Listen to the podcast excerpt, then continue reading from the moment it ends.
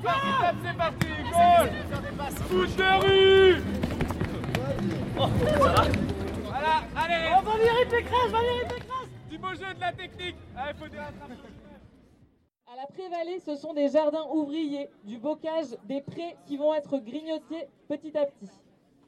La mairie pratique une politique du pied dans la porte pour éteindre à peu de frais toute contestation.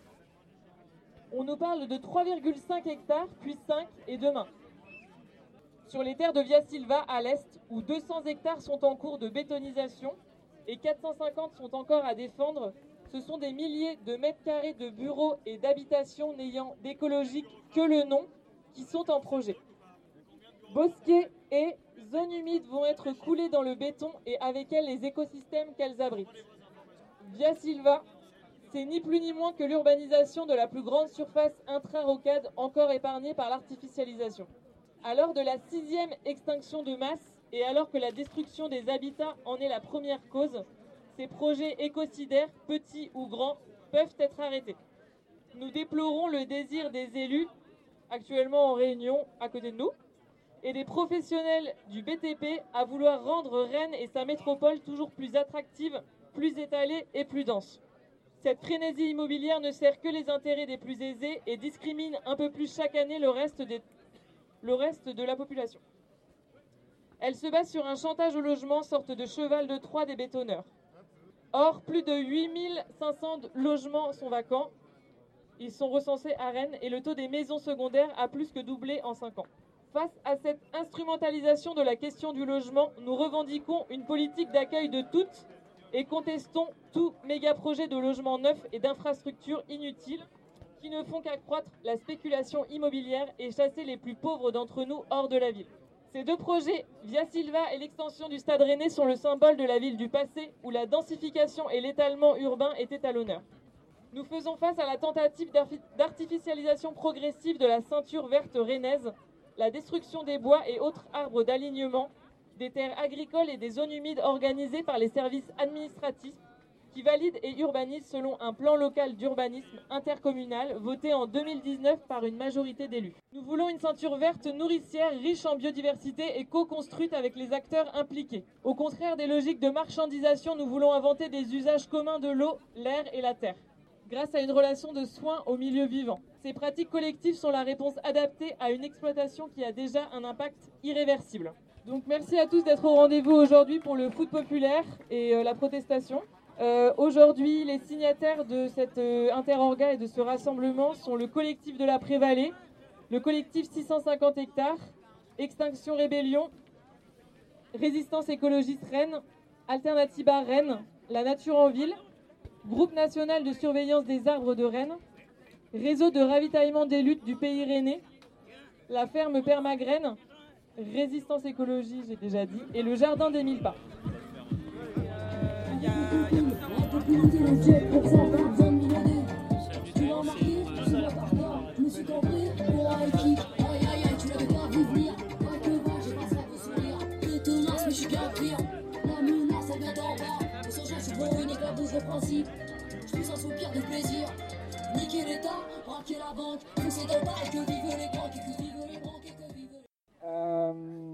donc euh, c'est vrai qu'on n'est pas sur euh, un enjeu aussi important que, que, Via Silva qui défend 650 hectares.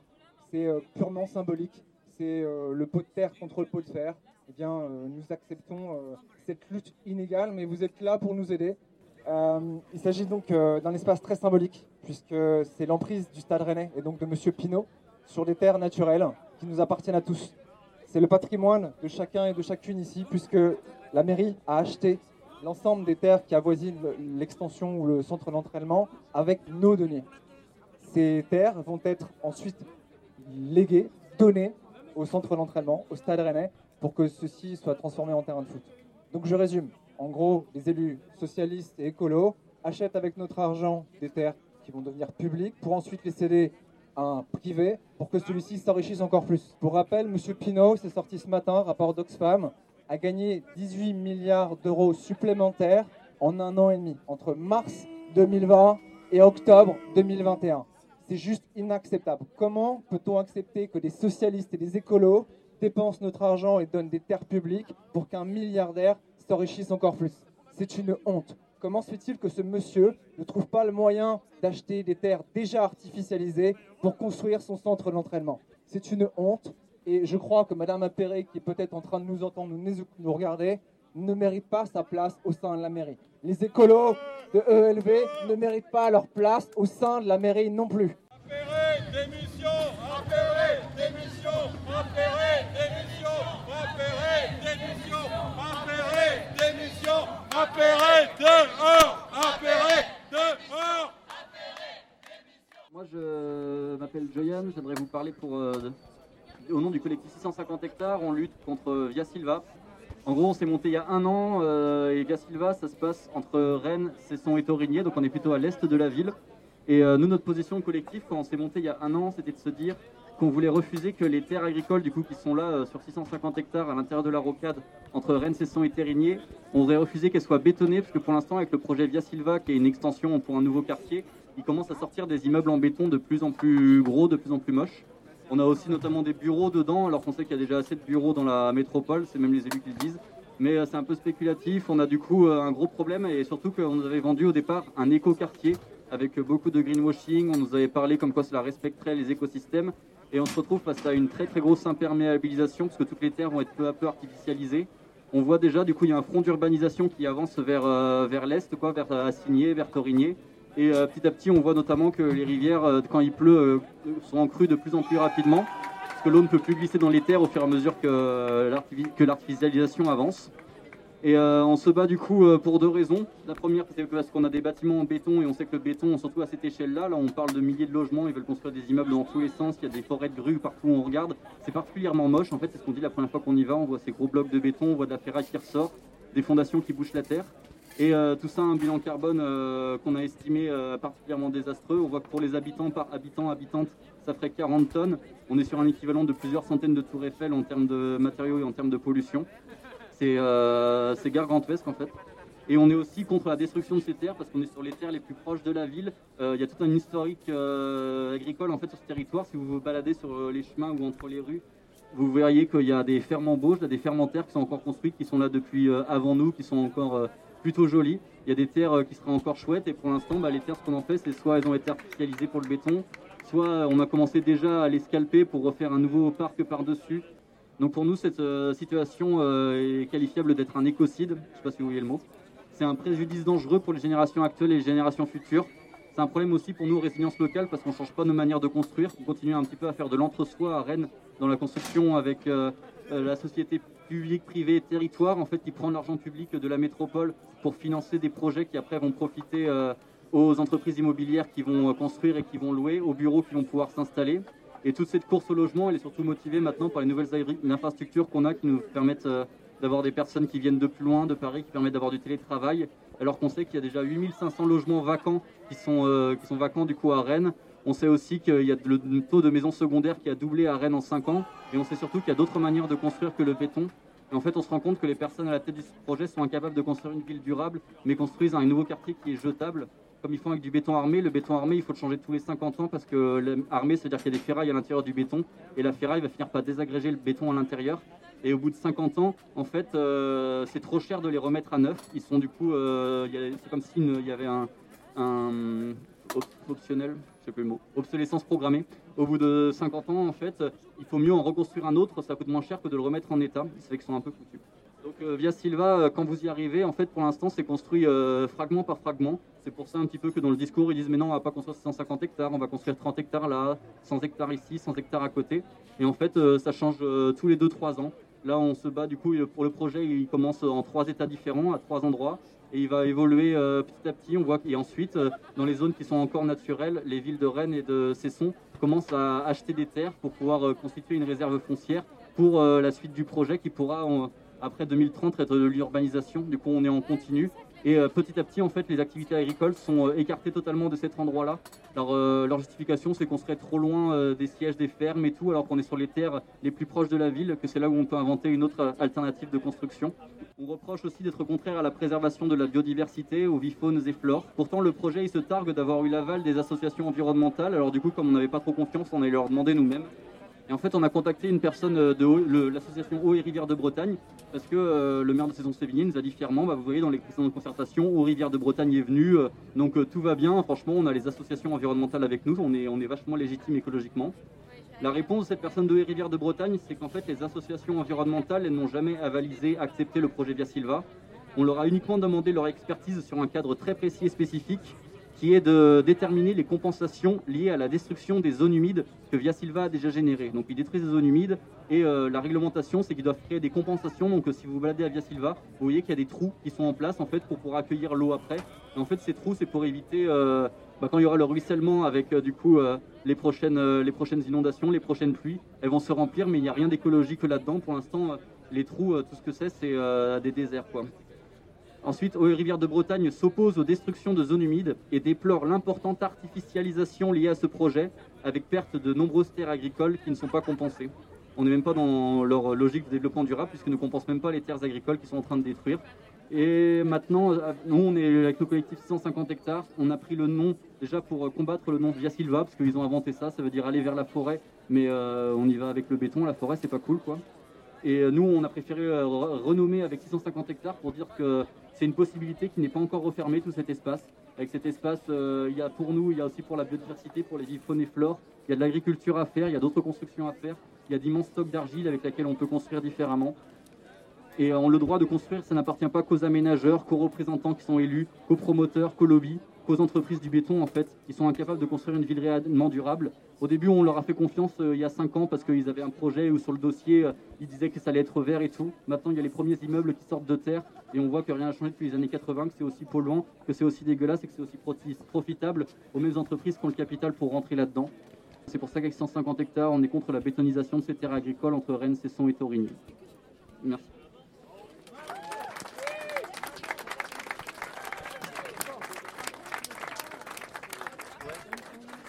Euh, juste deux mots euh, sur euh, le projet Bridor à Liffré. Euh, donc en bordure de forêt de Liffré, la, commune a transformé une, enfin oui on peut dire ça, une zone agricole et une zone humide, enfin des terres agricoles et une zone humide, 21 hectares, ce qui est énorme en bordure de forêt. Et euh, donc euh, a transformé cette zone en, zone d'activité économique euh, dans le projet de la, de la céder à la société Bridor, Bridor Groupe Le Duf, qui, qui fabrique des viennoiseries, des viennoiseries industrielles, notamment qui a déjà deux usines et qui fournit les, boulangers rennais, quand vous achetez vos, vos croissants et pain au chocolat, en fait, ils sont, fabriqués de façon industrielle par, euh, le groupe Bridor. Et là, euh, ce projet euh, d'une nouvelle usine à Liffré, en fait, pour vous donner un aperçu du modèle économique, c'est les, intrants viennent de- d'autres régions de la Bretagne. Alors, la farine ne vient pas de Bretagne, le lait ne vient pas de Bretagne, et euh, le produit fini est destiné à l'exportation. Euh, donc euh, l'exportation, alors c'est pour ça qu'ils sont à Liffré. En fait, ils sont en bordure de, en bordure d'autoroute, direction, direction Caen. Et le projet, c'est que en pleine production, il y, y aura 160 camions par jour, 160 camions par jour, qui emporteront des viennoiseries industrielles surgelées euh, dans les pays, euh, dans d'autres pays d'Europe. Voilà. euh, super quoi. hein. Donc artificiation, encore bétonisation des sols, 21 hectares de bétonisation des sols, zone agricole et zone humide, captrice de CO2. Euh, évidemment, évidemment l'argument c'est l'emploi, l'emploi. On va créer 400 emplois, disent-ils. Alors, euh, ben, on n'a aucun moyen de, savoir si ce chiffre, euh, qu'est-ce qu'il y a derrière ce chiffre. Et puis, ce qu'il faut dire, c'est que dans les usines déjà existantes, regardons quels sont ces emplois. Euh, des emplois qui sont non pérennes, des emplois mal payés, des emplois avec des horaires euh, 3 bits à 4 degrés. enfin bon, vous voyez le tableau. Donc euh, voilà, ça c'est le projet euh, Bridor à Liffré. Euh, donc, euh, bah, faites, faites-le connaître, euh, faites-le savoir. Et il y a un collectif local qui s'appelle Colère, mais ce n'est qu'un collectif local. Je pense que il est temps qu'il prenne une autre dimension et qu'au niveau de Rennes Métropole, on se mobilise aussi euh, pour ce projet-là euh, avec les autres.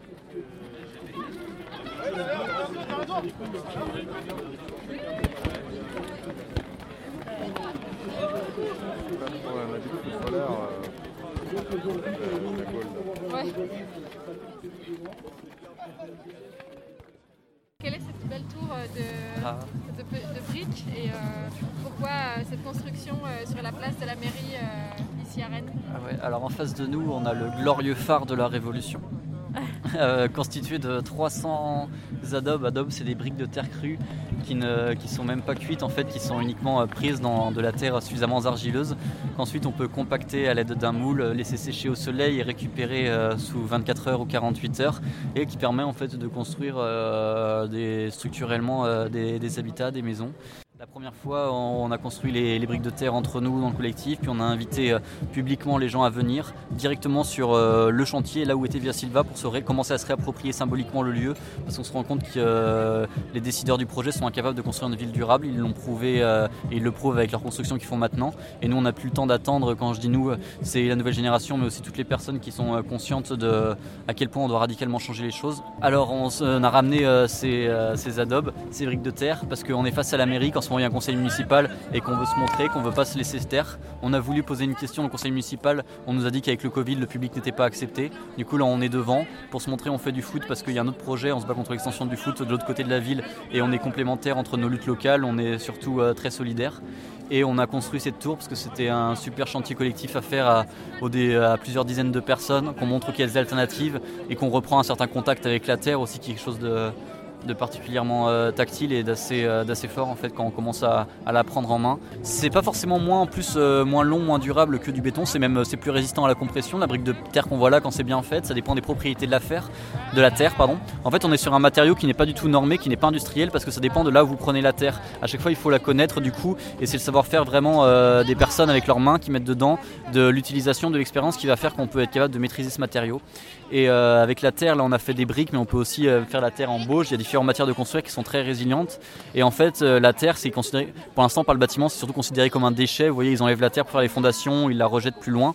Alors qu'en fait, c'est un matériau qui est recyclable. En fait, là, la terre, on a mis les briques de terre, euh, on peut les remettre dans la terre, euh, il pleut et ça retombe dedans. Y a, on n'a au- aucune pollution, aucun déchet avec ça. C'est recyclable et on peut construire euh, d'une coup d'une manière totalement différente parce que, comme vous dites, si jamais on détruit une partie, en fait, ça revient après à la terre, quoi.